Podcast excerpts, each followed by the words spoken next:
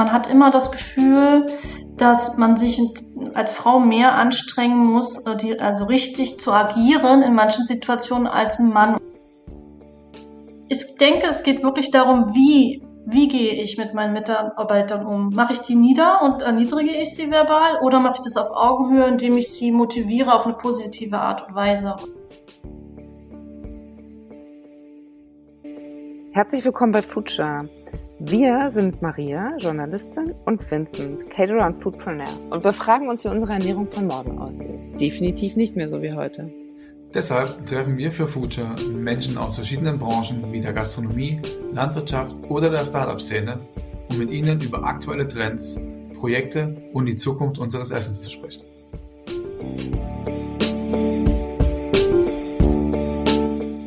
Hallo und herzlich willkommen zu einer neuen Folge Future. Heute, wir freuen uns ganz doll über die Zusage von Marianne Will.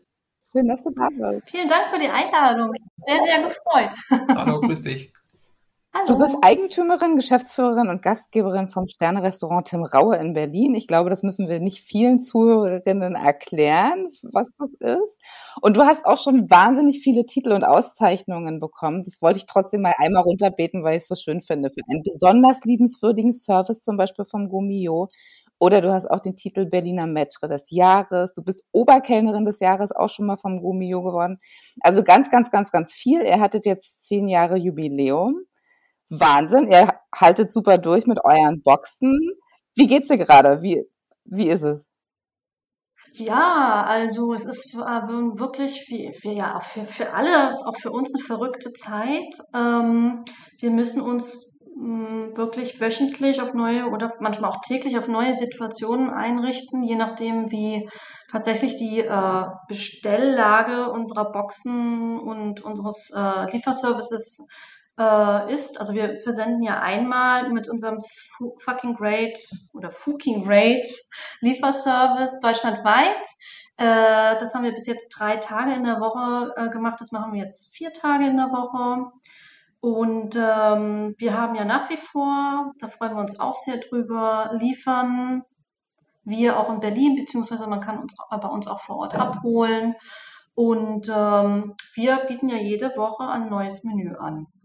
Das kommt natürlich immer ein bisschen drauf an, äh, wie die Laune in Deutschland so ein bisschen ist, ob man Appetit hat, äh, sich in ein, neue, ähm, ein neues Land entführen zu lassen, kulinarisch von uns oder nicht. Ähm, da müssen wir immer sehr ähm, schnell drauf reagieren. Also es ist eine tolle Challenge. Ein bisschen schöner wäre es natürlich, wenn man ein bisschen mehr Planungssicherheit hätte und wüsste, wann denn wieder das, der nächste Grad an Normalität vielleicht irgendwann mal äh, kommt. Aber ich bin auch Realist und Tim und ich als Geschäftspartner sprechen eigentlich fast auch täglich darüber, wie wir die Zukunft bewerten. Und wir sind jetzt eigentlich aktuell auch mit den aktuellen Beschlüssen so weit, dass wir denken, dass wir nicht vor äh, Mitte Juli die Genehmigung bekommen, Außengastronomie aufzumachen. Das ist jetzt für uns auch wieder eine besondere Herausforderung. Das planen wir auch schon nebenbei, weil wir haben ja gar keine Außengastronomie.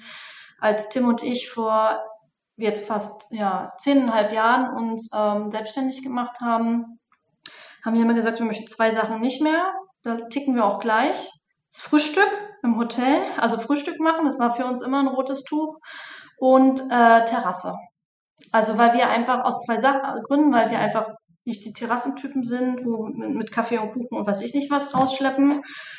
Und weil wir für uns auch äh, beschlossen haben, dass ähm, so äh, ein Menü oder Menüs, wie wir das äh, an unsere Gäste offerieren, mit so viel Detailverliebtheit und mit so, viel Freude, dass man das halt schwierig bei, und das hatten wir ja die Temperaturen äh, in den letzten Jahren bei 35 Grad irgendwie mit Bienen und Wespen und Fliegen und was alles mit dazu kommt, mit ruhigem Gewissen servieren kann. Außerdem geht dann auch der äh, Weinappetit der Gäste zurück und das ist natürlich auch nicht gut für den Umsatz. Deswegen haben wir uns ja für diese wundervollen, schönen Räume äh, entschieden, in diesem tollen Altbau, die ja sehr hoch sind. Und wir haben in allen äh, Räumlichkeiten, auch in unserem äh, VIP-Room im unteren Geschoss, überall haben wir eine Klimaanlage über die Jahre eingebaut, nach und nach. Und das ist natürlich toll, weil wir durchgängig dann 23, 24 Grad haben im Sommer. und äh, der, also man das Essen halt auch ganz anders genießen kann. Und jetzt stehen wir natürlich vor der Challenge, dass es überhaupt gar keine äh, Möglichkeiten gibt für uns eine Außenterrasse zu machen, weil kein Mensch möchte gerne auf dem schmalen äh, Bürgersteig sitzen zur äh, Rudi Dutschke bzw. Kochstraße. Das ist hier eine der meistbefahrensten Straßen in Berlin, in dem Bezirk. Und ähm, die, die Alternative, und da werden jetzt einige schmunzeln, ist tatsächlich unser Parkplatz im Innenhof, also wo auch, also wo wir, wo halt Menschen parken. Da stehen, glaube ich, acht Autos. Da geht auch noch ein hinterer Hof, wo so ein Durchgangsverkehr ist. Und ich muss wirklich schmunzeln.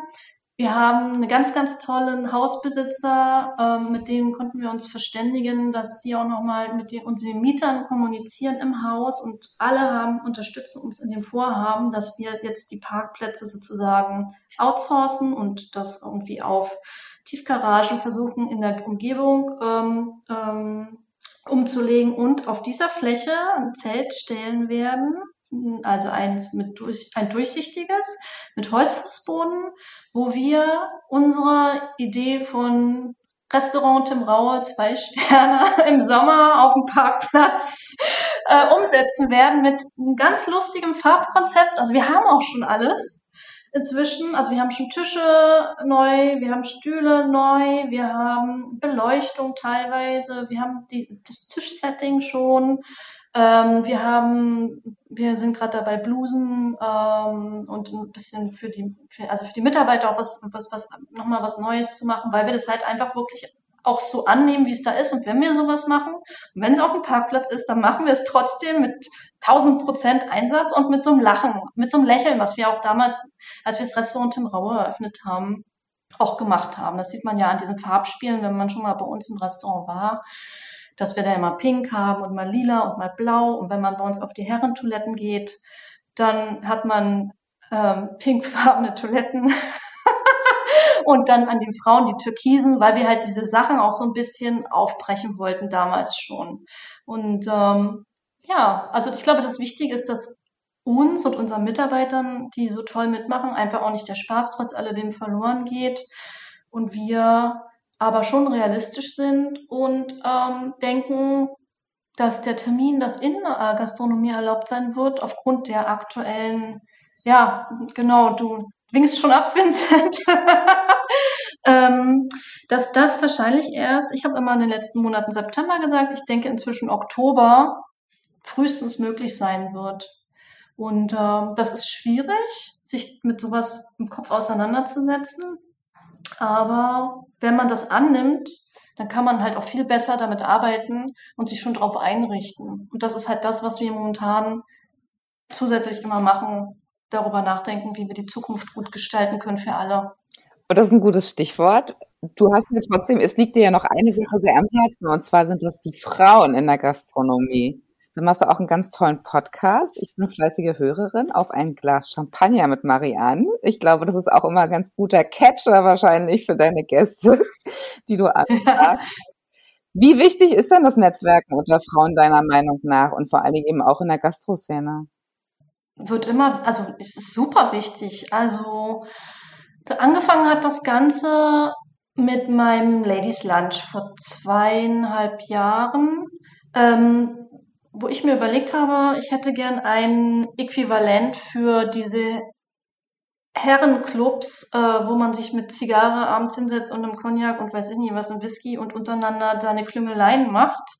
Ähm, ich wollte es auf eine ganz positive Art auf äh, das Connecten von Frauen miteinander verbinden, weil wir hier in Berlin habe ich immer das Gefühl gehabt, eigentlich immer nur arbeiten, aneinander vorbeiziehen. Man kennt sich vom Sehen, man sieht sich auf Veranstaltungen, aber so richtig die Muße und die Zeit, miteinander Informationen auszutauschen und sich besser kennenzulernen, die gab es bis dato auch für Gastronominnen vor allen Dingen irgendwie nicht.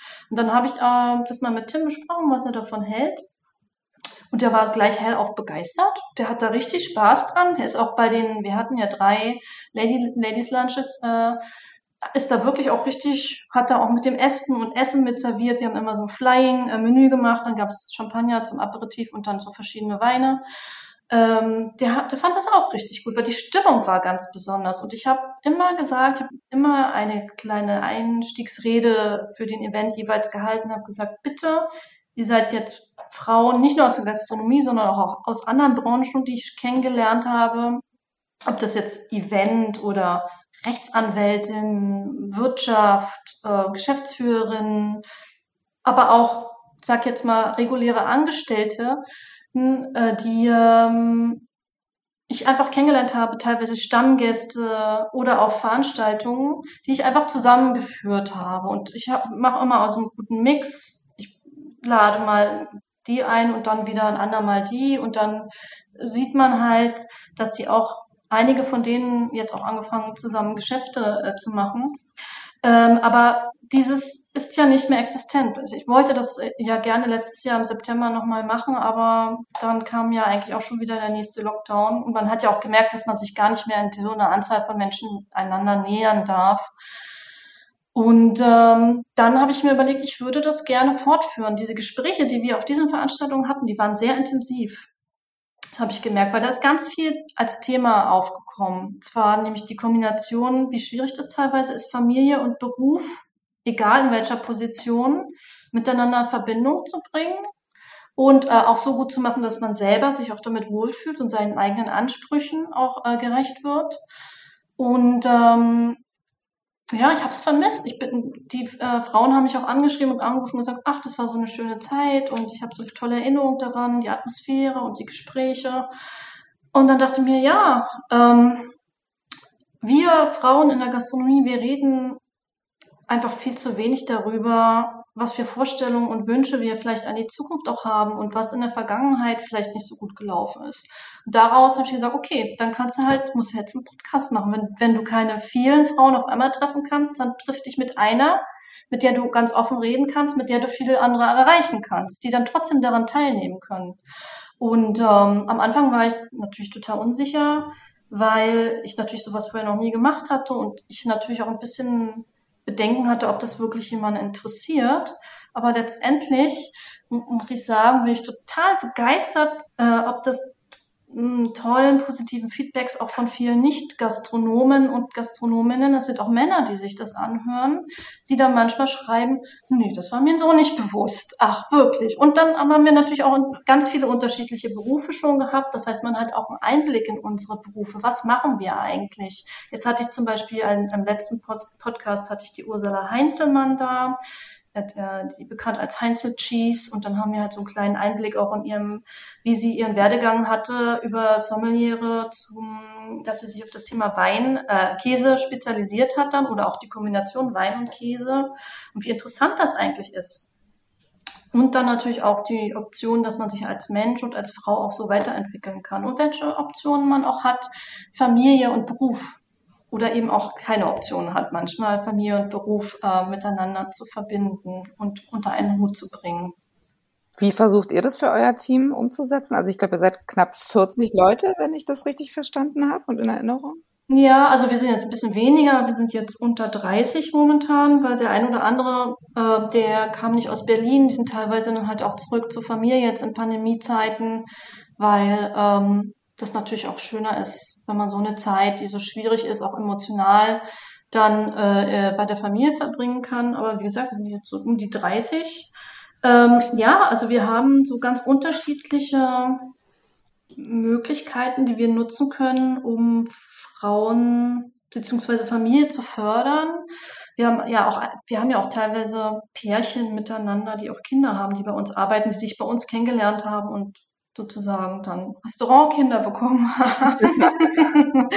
ähm, wir, also ich versuche über so eine gewisse Regelmäßigkeit und äh, wie, wie soll ich das formulieren? Also, dass wir halt regelmäßige freie Tage haben. Also früher, als wir den Restaurantbetrieb hatten, den klassischen, haben wir halt immer Sonntag, Montag zugehabt und äh, möglichst alle Feiertage geschlossen oder die Feiertage offen gelassen und dafür dann einen, einen Gleittag eingerichtet, so dass wir Sonntag, Montag, Dienstag am Stück frei hatten, damit man das als Familie auch planen kann. Was wir generell äh, haben, ist, wir haben seit elf Jahren über Weihnachten immer geschlossen. Das ist mir ganz wichtig, weil Weihnachten ist einfach eine Familienzeit und ähm, meine Mitarbeiter, die hier arbeiten, die investieren halt auch viel von ihrem menschlichen, also sie bringen ja auch ihre Persönlichkeit mit hier rein und ihre Ideen. Und das ist einfach unsere Art, Danke zu sagen für den Einsatz das ganze Jahr. Ähm, das haben wir jetzt erweitert, auch auf Silvester. Ähm, das ist halt nicht so, dass wir das Restaurant nicht voll bekommen würden in der Zeit, aber es ist so eine Art der Ruhe, die dann auch eintritt. Das ist das erste Mal im Jahr, wo dann wirklich der Betrieb ein bisschen ruht, alle ein bisschen sich besinnen können und vielen ist halt Weihnachten wirklich wichtig als Familie und das möchten wir halt so weitergeben. Zusätzlich haben wir vor zwei Jahren unsere Landdienste ein bisschen eingestellt, so dass die Familien äh, Väter und Mütter halt eine flexiblere Arbeitszeit noch haben, dass ich das anders le also anders setzen und legen kann, dass sie ja nicht so viele Dienste haben, wo es in Frage kommt, dass sie arbeiten müssen. Ähm, also es sind so Kleinigkeiten oder manchmal große Sachen. Man muss halt immer entscheiden, wie weit man das aus betriebswirtschaftlichen Gründen wirklich langfristig machen kann. Das muss man dann auch natürlich schauen, nach der Pandemie in 200 Jahren, wie man das dann handhabt. Aber so generell wichtig, dass man zwei freie Tage hat aneinander gehend. Das ist natürlich dann wieder das Ziel und auch Weihnachten zuzulassen und all so eine Sachen. Und auch flexibel zu reagieren, wenn jemand sagt, das Kind ist krank, finde ich ganz wichtig, dass man dann halt nicht irgendwie ja, aber dein Kind ist ständig krank und ich weiß gar nicht, wie es weitergeht. Aber das ist halt so, das ist so. Kinder werden krank, die bringen allen möglichen Kladderadatsch aus dem Kindergarten mit, ja, und die machen alles durch. Darüber muss man sich als Arbeitgeber eben bewusst sein und da können die Mütter ja auch nichts dafür.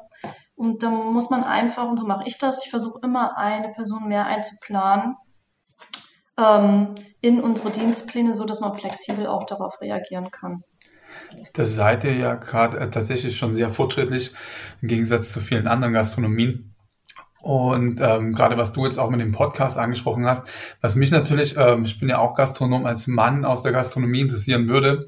Du hast jetzt viel davon gesprochen, was du machst und was ihr macht als, als Gastronomie, aber wie, wie kann denn eine Unterstützung von der anderen Seite ausschauen? Also ähm, was, was können denn ähm, Männer machen, die auch erkennen, dass dieses, dieses äh, ständige Eier auf den Tisch gepacke einfach nicht zielführend ist und die Gastronomie eher kaputt macht als fördert. Was können die denn machen, um ähm, so dem, dem äh, ich nenne es jetzt mal, Self-Empowerment der Frau so ein bisschen unterstützen und in die Arme zu greifen? Oh, das ist eine, eine vielschichtige Frage mit vielschichtiger Antwort. Ich glaube, es ist, ähm, dass wir im Allgemeinen dass es wichtig ist, dass ähm, das auch gezeigt wird, dass man hat immer das Gefühl, dass man sich als Frau mehr anstrengen muss, äh, die, also richtig zu agieren in manchen Situationen als ein Mann. Und ich, ich persönlich muss ehrlich sagen, ich muss ganz oft daran arbeiten, mich nicht sofort irgendwie untergebuttert zu fühlen. Ja, also nicht auch immer alles auf die Goldwaage zu legen, aber andererseits auch die Dinge wirklich so zu äh, bewerten, wie sie dann auch sind. Und ich glaube, dass wir gesellschaftlich ganz stark alle, das ist nicht nur in der Gastronomie so, sondern ich glaube generell ein gesellschaftliches Problem, dass unsere Strukturen natürlich auch so sind, dass hauptsächlich der Mann der Versorger ist und die Frau diejenige, die die Kinder zur Welt bringt und dann vielleicht einen Halbtagsjob macht und all sowas. Und das dann irgendwie habe ich manchmal das Gefühl, dass der Respekt für das, was die Frau macht, manchmal so ein bisschen leidet. Und das kenne ich jetzt zum Beispiel aus all der Erfahrung Gastronomie, die ich jetzt mit ich, ich glaube, es sind 25 Jahre Gastronomie inzwischen, dass es halt immer so ein bisschen abschätzig beurteilt wird. Und da würde ich mich, ich glaube, wenn die Frauen, die dann eben vielleicht in Anführungsstrichen nur noch halbtags arbeiten, aber ich meine, die arbeiten halt im Betrieb halbtags, aber die haben ja trotzdem Fulltime-Job mit den Kindern, dass das mit mehr Respekt und Unterstützung äh, genommen werden würde und nicht so, es gibt ja immer noch diese Fälle, wo man dann diese abschätzigen äh, äh, Verhaltensweisen hat, von wegen du bist ja eh nie richtig da oder du kannst ja jetzt keine Karriere mehr machen, weil du halbtags da bist und äh, du bist ja eh nur Mutter oder weiß ich nicht was. Das ist, das ist schon manchmal. Wie, du gehst schon wieder nach Hause? genau, ah, Kind schon wieder krank? Ah, na klar. Also das ist halt, das sind auch Sachen, ganz oft denke ich, dass da auch gar keine, keine, keine boshaft oder Absicht in dem Sinne dahinter steht, dass man der, der, der, derjenige, der das sagt, dann irgendwie das sich vornimmt, das zu tun, sondern es ist einfach so, es hat sich so einge, eingebettet in unsere Kommunikation und deswegen macht man das einfach. Und da müssen wir einfach, da würde ich mir von mancher Frau eben auch wünschen, dass die dann, dann auch im angemessenen Ton dann einfach auch wieder einen, einen zurückgibt und das nicht einfach nur rein und rausgeben lässt, sondern dass man dann einfach auch selber darauf aufmerksam macht, aber halt nicht auf eine übertriebene Art. Und ich glaube, das ist alles Kommunikation, die wir alle üben müssen. Aber das zeigt halt eben auch, dass wir so generell vielleicht auch an Konfliktsituationen, wie man miteinander darin umgeht, auch arbeiten müssen. Ja, ähm, würde ich, würde ich kurz nochmal drauf eingehen, weil gerade in der ja. Küche äh, äh, Küche und Konfliktsituationen, Küche und äh, Kommunikation ist ja auch ein Thema. Ich glaube, da könnte man, ähm, ich glaube, da könnte man ein ganzes, ganze Buchreihe drauf aufsetzen, was, was da, was man da rein interpretieren könnte. Äh, und ich bin ja auch gelernter Koch und mir, ich habe, also mir macht es immer wesentlich mehr Spaß, wenn Frauen in der Küche sind, äh, weil die Kommunikation da auch so ein bisschen ähm, der Kommunikation mehr Einhalt geboten wird, sage ich mal. Also man ist ja dann als Mann doch nicht ganz so, meistens nicht ganz so krass unterwegs und redet dann genauso wie wenn man nur unter Männer ist. Aber ähm, wie weil wir sprachen jetzt gerade schon ein bisschen von Work-Life-Balance. Ähm, wie, wie kann man es schaffen, dass man mehr feminine Züge oder mehr Frauen in, in, in die Küchen bringt, in die gastronomischen Küchen einfach? Ah, das ist eine gute Frage. Hast, hast du da eine also, Idee? also ich denke natürlich, dass der erste Schritt ist, dass man da auch oft das offen kommuniziert, dass man Frau Schrägstrich, ja genau, ähm, sich darüber freut, wenn Frauen sich auch für zum, äh, bewerben, beziehungsweise dass wir natürlich auch wirklich äh, berücksichtigen, dass es äh, Frauen die Ausbildung machen in der Küche. Das ist ja erstmal der erste Schritt. Wir können halt uns nicht beschweren auf der einen Seite, dass ähm, die ganzen Restaurantführer und Auszeichnungen immer alle nur an Männer gehen, wenn wir halt so selten wenige Köche, Köchinnen haben, die halt die Ausbildung machen und den ganzen Weg bis nach oben gehen. Weil, wie gesagt, ähm, ja auch das Thema Familienplanung ja auch noch so ein, etwas ist, was es etwas erschwert, äh, sich äh, da langfristig oben zu halten und ähm, Karriere zu machen, weil es gibt die Frauen, das kann eigentlich langfristig keine Option sein, dass äh, wir uns entscheiden müssen zwischen Karriere und Kindern. Aber wir wissen ja beide, oder dass der Ton natürlich auch in der Gastronomie so ist, dass wir halt funktionieren müssen auf eine gewisse Art und Weise, weil wir ja auch, ähm, egal wie gut wir uns alle miteinander verstehen, das ist ja so, dass wir Leistungen erbringen müssen. Und wenn jetzt ein Service anfängt und ähm, die Gäste kommen, und die kommen natürlich, egal wie sehr man staffelt, immer gleichzeitig, Murphy's Law, äh, dass ein Druck entsteht, das Beste zu geben. Das ist ja da auch der Anspruch an uns, von uns Gastronomen an den Gast. Das ist dieser Druck, den wir uns ja auch selber machen, perfekt zu sein dass wir den natürlich auch irgendwie ähm, rauslassen müssen und dass und dass wir uns auch gegenseitig anspornen müssen und dass wir das natürlich tun, indem wir manchmal dann die Zügel anziehen und sagen, komm, jetzt aber mal ein bisschen schneller und hm. die Frage ist halt nur, wie man das tut. Und wenn man drauf steht, also der, für mich ist es wichtig, dass man versteht, Gastronomie ist kein Zuckerschlecken. Das wird es nie sein, weil es ist ein, ein, ein Beruf, in dem man wirklich Druck aushalten können muss und stressresistent und muss auch Lust darauf haben, sich Kritik zu stellen. Und zwar tagtäglich mehrere Male. Ja, weil alle Teller, die da rausgehen, äh, es gibt ja viele Gäste, die fühlen sich ja bemüht, bemüßigt, äh, Restauranttester zu spielen. Und ähm, das ist ja alles so ein ganz, ganz, ganz weites Feld.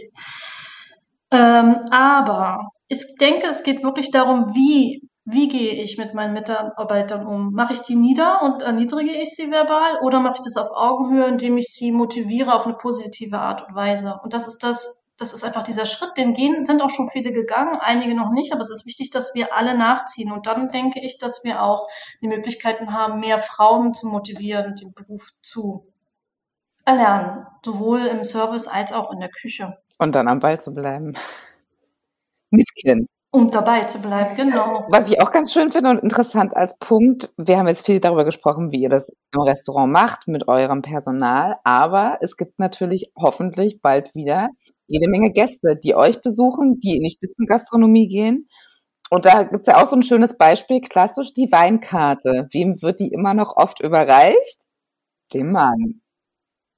Meistens dem Mann, genau. Aber weil ich denke, okay, wenn dann wenigstens die Rechnung auch bei ihm landet, fair enough.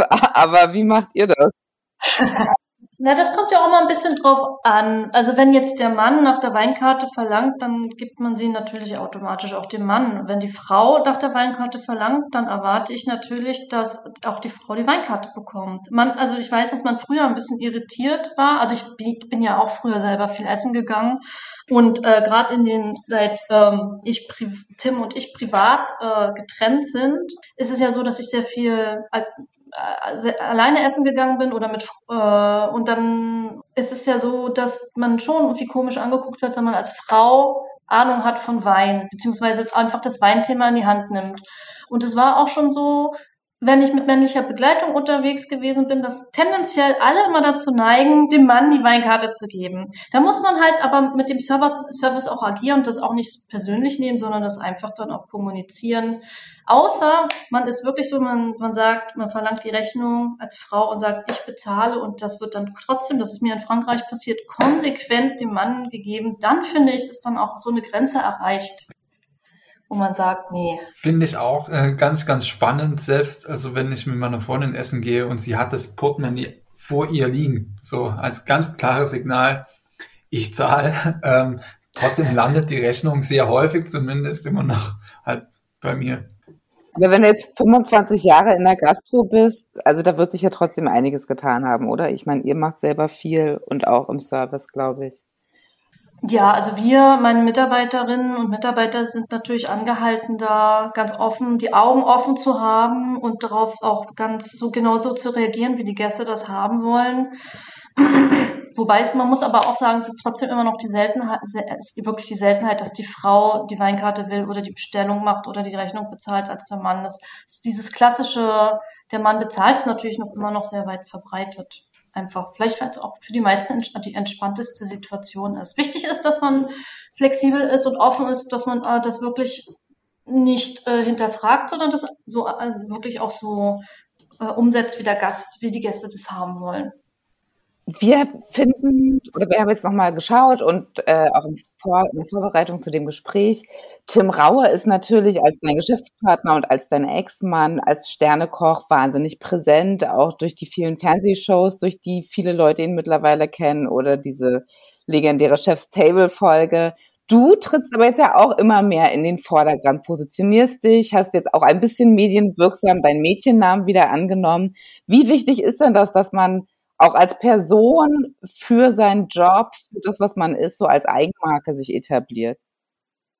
Also ich muss ganz ehrlich sagen, die Entscheidung, meinen Mädchennamen wieder anzunehmen und damit aus dem sehr schönen Schatten von äh, Tim äh, dann auch aus, zur Seite zu treten und als Geschäftspartnerin, die ich ja schon immer war, auch wahrgenommen zu werden, war die allerbeste Entscheidung, die ich jemals getroffen habe. Also muss ich sagen, ich fasse mir manchmal an die Stirn und denke mir, warum hast du eigentlich das nicht schon viel früher gemacht?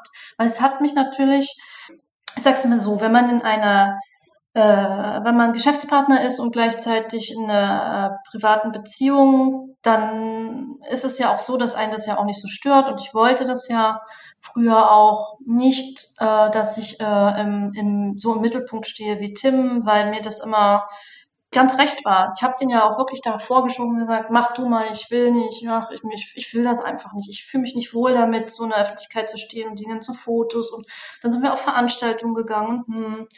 Aber als wir uns dann äh, getrennt haben und äh, klar wurde, dass die Menschen eigentlich nur sehen, dass das Restaurant Tim Raue, Tim Raue ist und nicht, also die, nur unsere Stammgäste natürlich dann auch wir gesehen haben, dass wir das zusammen erreicht haben zusammen aufgebaut haben, dass wir vom Interior Design über das Weinkonzept, über den Mitarbeiter, alles, was wir da gemacht haben. Der ganze Weg zu den zwei Sternen und der 50 Best List und all sowas, den Weg sind wir gemeinsam gegangen, weil wir gemeinsam die Idee hatten, das Restaurant so zu machen, wie es heute ist und jeden Tag uns noch darüber unterhalten, was wir noch anders machen können, in welche Richtung wir gehen wollen. Und das hat, muss ich ganz offen sagen, mich wahnsinnig getroffen, als diese Netflix-Serie äh, Erfolge rauskam mit dem Chef's Table und mich äh, Netflix komplett rausgeschnitten hat. Ich existiere in diesem Ding einfach nicht. Und das meine, es geht um Tim Rauer, aber es geht natürlich auch zu 80 Prozent um sein, um das Restaurant Tim Rauer. Und ich finde, dass ähm, das sehr unamerikanisch ist, einen Geschäftspartner einfach so rauszuschneiden. Und ähm, das hat mir eine Zeit lang sehr auf der Seele gelegen, so in der Öffentlichkeit rausgeschnitten zu werden. Und dann gab es auch die Situation, dass ich im Restaurant gestanden habe und gesagt habe, ja, Frau Rau, was machen Sie denn eigentlich noch hier? Sie haben sich doch getrennt oder geschieden. Was machen Sie nun? Ja, also ganz ehrlich, ich möchte jetzt nicht so ins Detail gehen, aber ja, ist eigentlich meine Bude, so, ja, also ist unser Geschäft, ja, was, warum sollte ich denn gehen? Also natürlich ist es so, dass oft, das ist natürlich oft gang und gäbe, dass wenn äh, Paare sich trennen, dass dann oft der eine sagt, ich gehe oder weiß ich nicht was, aber wir haben von Anfang an offen kommuniziert, dass wir diesen Betrieb weiterhin zusammen machen, weil es einfach unser gemeinsames Lebenswerk ist und weil wir so wahnsinnig viel Freude daran haben, ja. Und es hat mich auch getroffen. Und dann habe ich überlegt, was kannst du denn machen, ohne dass das irgendwie ähm, so gestellt wirkt und dass, dass die Leute das Gefühl haben, ich habe so ein Geltungsbedürfnis, weil das habe ich wirklich nicht. Ähm, aber das hat wirklich richtig in mir, sage ich ganz offen, es hat in mir gegärt, weil ich konnte es halt nicht verstehen, dass die Menschen nicht gesehen haben, dass wie fleißig wir beide sind, um das so weit zu bringen. Das war halt immer Tim. Und ähm, dann habe ich halt den Entschluss gefasst und habe das, äh, dann war ich beim Standesamt. Es war sehr kompliziert jetzt äh, in der Pandemiezeit überhaupt sowas möglich zu machen. Es gibt ja keine Termine für irgendwas. Hab dann aber rumtelefoniert und gemacht und getan. Und dann war das vor Weihnachten soweit. Und dann habe ich das auch Tim gesagt. Ich wollte dir nur sagen, mir ist das sehr wichtig. Ich nehme meinen Mädchennamen wieder an und das hat nichts mit zu tun, wie gut wir miteinander befreundet sind oder das Geschäft zusammen haben. Und dann hat er mich total erstaunt angesehen und meinte so, aber warum denn? Das ist doch alles gut so, wie es ist und das ist doch wie, das ist doch alles perfekt. Und wir so, ja, natürlich. Wir verstehen uns. Die Welt ist, für unsere Welt ist eigentlich auch in Ordnung. Aber die Menschen verstehen das einfach nicht und mir tut's, mich macht's einfach für mich ist es sehr, sehr schwierig gewesen, einfach nicht gesehen zu werden. Und man muss ganz ehrlich sagen, mit dem Artikel in der FAZ am Sonntag, das war natürlich ganz bewusst, weil ich wollte einmal was dazu sagen, wirklich das auch einmal klar machen, was meine Beweggründe sind, dass äh, diese Sichtbarkeit und das hat mir wirklich sowohl als Mensch gut getan, als auch als Geschäftsfrau, weil ähm, ich natürlich auch noch Pläne habe, weil ähm, äh, zusätzlich zu dem, äh, was ich jetzt mache mit dem Restaurant Tim Raue, möchte ich auch nochmal ein anderes Konzept umsetzen, nochmal ein kleines Restaurant in Berlin, ein kleines äh, Champagner-Bistro. Ähm, ja, ich bin auch wirklich schon ganz äh, doll in den Planungen drin, Budgetplanung und Konzeptplanung und ich gucke mir schon Räumlichkeiten an und ähm, das ist natürlich einfacher, wenn ich sage, ich bin Marianne Wild und ich bin die, die ich bin, als wenn ich mit dem Namen Marianne Rauer komme und alle denken, naja, der Tim Rauer möchte jetzt noch eine Dependance aufmachen. Ich möchte meinen Traum, den ich schon immer hatte, mein kleines Champagner-Bistro jetzt umsetzen. Und auch ähm, das, was ich sehr gut kann, dieses miteinander mit den äh, Gastronomen kommunizieren und mal in Betriebe reinzugehen und zu schauen, was läuft da vielleicht schief, kann man da was machen, kann man Personal schulen, kann man mal eine Stellschraube bei den Finanzen machen, weil Finanzen ist ja meine Begabung äh, in der Gastronomie. Ähm, da auch noch mir was Kleines aufzubauen für Betriebe, die in Not sind, zu gucken, mal so Consulting zu machen. Und das sind so Sachen, das ist viel einfacher jetzt für mich, weil die Menschen mich jetzt als die Frau sehen, die ich bin. Ich bin Marianne Wild und ich bin Geschäftsfrau, ich bin Betreiberin des Restaurants Tim Rau und ich bin Betreiberin meiner Consulting-Gesellschaft und das bin ich. Spannend. Ja. Das klingt, klingt, klingt, nach einer, einer schönen Zukunft, die viele Aspekte abdeckt, glaube ich auch. Äh, und dann würde ich fast schon davon ausgehen, zu unseren Future-Fragen rüberspringen. Ja. Ähm, die da wären. Was hast du als letztes gegessen? Oh, ich habe äh, als letztes gegessen gestern Abend ähm, ein Rezept, was ich mir selber sozusagen kreiert habe. Und zwar gefüllte Aubergine. Die habe ich gefüllt mit Gemüse, was ich angebraten habe, also mit Süßkartoffeln, Zucchini, Tomate, Knoblauch, Zwiebeln. Das habe ich gebraten. Dann in die vorher im Ofen gebackenen Auberginen eingefüllt. Das Ganze nochmal in den Ofen mit ähm, so einer ganz leichten Tomatensauce, wo ich auch Knoblauch und Basilikum drin hatte. Und das habe ich dann nochmal dann die Aubergine überbacken mit Taleggio-Käse. Mm. Das habe ich gestern gegessen, weil ich frühstücke eigentlich nie. Das ist meine letzte Mahlzeit gewesen. Und ich bin noch neugierig, was gab es zu trinken? Ah, oh, einen ganz schönen äh, Weißwein aus der Champagne. Kein Champagner, sondern das ist so eine Flasche, die steht dann die ganze Woche äh, im Kühlschrank und dann nehme ich alle zwei, drei Tage mal ein Gläschen. Der Wein verbessert sich halt mit der Luft und dann gestern Abend gab es mal ein Gläschen Weißwein. Nenne ein Lebensmittel für die Zukunft. Kurkuma. Spannend, das hätte ich tatsächlich kurz erklärt bekommen. ähm, ich, ähm, und zwar ist das so, da greife ich vielleicht deiner nächsten Frage auch ein bisschen voraus, eventuell vielleicht so ein Tipp, ähm, was so ähm, die Zukunft angeht, was Lebensmittel angeht. Ich beschäftige mich schon seit ach, anderthalb oder nicht seit zwei Jahren eigentlich damit, äh, wie man denn mit Lebensmitteln seine Gesundheit beeinflussen kann. Das ist ja ein großes Thema. Es kommt ja auch immer mehr. Und es gibt ein Buch äh, von, oh Gott, jetzt habe ich den Namen vergessen. Das heißt, ähm, auf jeden Fall ist der Name sehr wichtig, uh, How Not to Die. Und äh, das wurde aus dem Englischen ins Deutsche übersetzt. Und ähm, da geht es im Prinzip darum, die erste Hälfte geht darum, wie du mit Lebensmitteln ähm, Krankheiten beeinflussen kannst.